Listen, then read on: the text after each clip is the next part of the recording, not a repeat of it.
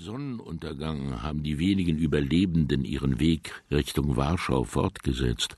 Ich aber habe mit meinen drei verbliebenen Kindern die Wälder und Felder durchkämmt, um auf dem Schlachtplatz die Kinder zu suchen.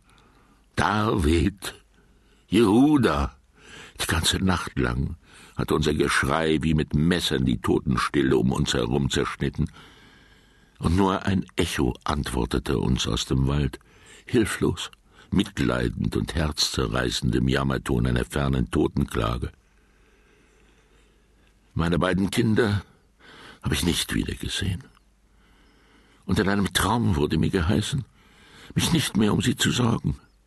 Sie befänden sich in den Händen des Herrn des Himmels und der Erde. Meine anderen drei Kinder sind innerhalb eines Jahres im Warschauer Ghetto umgekommen. Rachele, mein Töchterchen, zehn Jahre alt, hatte gehört, in den städtischen Abfallkübeln an der anderen Seite der Ghettomauern könne man Brotreste finden. Das Ghetto hungerte. Wie Lumpen lagen die Verhungerten in den Gassen. Jeden Tod waren die Menschen zu sterben bereit, nur nicht den Hungertod. Das liegt wahrscheinlich daran, dass in einer Zeit, in der systematische Verfolgungen jedes geistige Verlangen eines Menschen nach und nach abtöten, der Wille, etwas zu essen, das Letzte ist, das einem bleibt, selbst wenn man sich den Tod schon herbeiwünscht. Von einem Juden, einem Halbverhungerten, hat man mir erzählt, der zu einem zweiten einmal sagte, ach, wie wohl wäre mir doch, wenn ich sterben könnte, nachdem ich nur noch einmal richtig gegessen hätte wie ein Mensch. Rachel hatte mir nichts von ihrem Plan erzählt, sich aus dem Ghetto hinauszustehlen, ein Verbrechen, das mit dem Tod bestraft wurde.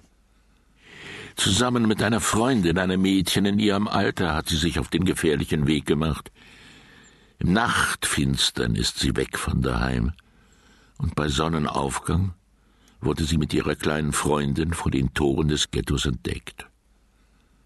Sofort haben die Wachtposten der Nazis zusammen mit Dutzenden ihrer polnischen Handlanger den jüdischen Kindern nachgesetzt, die es gewagt hatten, ein Stück Brot in einer Mülltonne zu suchen, um nicht vor Hunger zu vergehen. Menschen, die diese Hetzjagd miterlebt haben, glaubten nicht, was ihre Augen sahen. Das war sogar im Ghetto neu. Man hätte meinen können, dass da entlaufene gefährliche Verbrecher gejagt wurden, als diese furchtbare Meute in einem Amoklauf hinter den beiden zehnjährigen ausgemergelten Kindern hersetzte. Lang konnten sie dieses Wettrennen nicht durchhalten, bis eines von ihnen, mein Kind, das seine letzte Kraft im Lauf verausgabt hatte, erschöpft zu Boden stürzte. Die Nazis haben seinen Kopf durchbohrt. Das andere hat sich aus ihren Händen gerettet, aber zwei Wochen später ist es gestorben. Es hatte den Verstand verloren. Jakob, unser fünftes Kind, ein Junge von dreizehn, starb am Tag seiner Bar Mitzwa an Tuberkulose. Sein Tod war eine Erlösung für ihn. Das letzte Kind, meine Tochter Eva, ist mit 15 Jahren in einer Kinderaktion umgekommen, die mit Sonnenaufgang des vorigen Rosh Hashanah-Festes anfing und mit Sonnenuntergang endete. An jenem Neujahrstag haben hunderte jüdischer Familien bis zum Abend ihre Kinder verloren. Jetzt ist meine Stunde gekommen. Und wie Hiob kann ich von mir sagen, und ich bin nicht der Einzige, der es sagen kann. Nackt kehre ich zur Erde zurück, nackt, wie am Tag, als ich geboren wurde. 43 Jahre bin ich alt. Und wenn ich jetzt zurückschaue auf die vergangenen Jahre, kann ich mit Sicherheit feststellen, soweit sich ein Mensch überhaupt sicher sein kann, dass ich ein ehrliches Leben gelebt habe. Mein Herz war voller Liebe zu Gott. Ich war mit Erfolg gesegnet, aber der Erfolg stieg mir nie in den Kopf. Mein Besitz war reichlich. Doch ich hatte, als hätte ich nicht.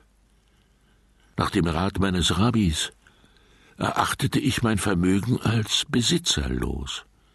Falls es jemanden verleiten sollte, davon zu nehmen, sollte es nicht als Diebstahl gelten, sondern so, als hätte er von herrenlosem Gut genommen.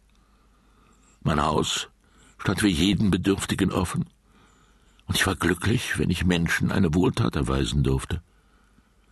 Gott habe ich mit Hingabe gedient, und meine einzige Bitte an ihn war, dass er mich ihm dienen lasse, mit ganzem Herzen, mit ganzer Seele und mit ganzer Kraft. Nun kann ich nicht sagen, nach all dem, was ich miterlebt habe, dass meine Beziehung zu Gott sich nicht geändert hätte. Mit absoluter Sicherheit kann ich aber wohl sagen, dass mein Glaube an ihn sich nicht um Haaresbreite verändert hat. Früher, als es mir gut ging, war meine Beziehung zu ihm wie zu einem, der mich ohne Unterlass beschenkte und dem ich dafür ständig etwas schuldig blieb. Jetzt ist meine Beziehung zu ihm wie zu einem, der auch mir etwas schuldet, viel schuldet. Und weil ich fühle, dass auch er in meiner Schuld steht, darum, denke ich, habe ich das Recht, ihn zu mahnen. Ich sage aber nicht wie Hiob, dass Gott seinen Finger auf meine Sünden legen soll, damit ich weiß, wofür ich dies verdiene. Denn größere und bessere als ich sind fest überzeugt, dass dies jetzt keine Frage von Strafen für Sünden und Vergehen mehr ist.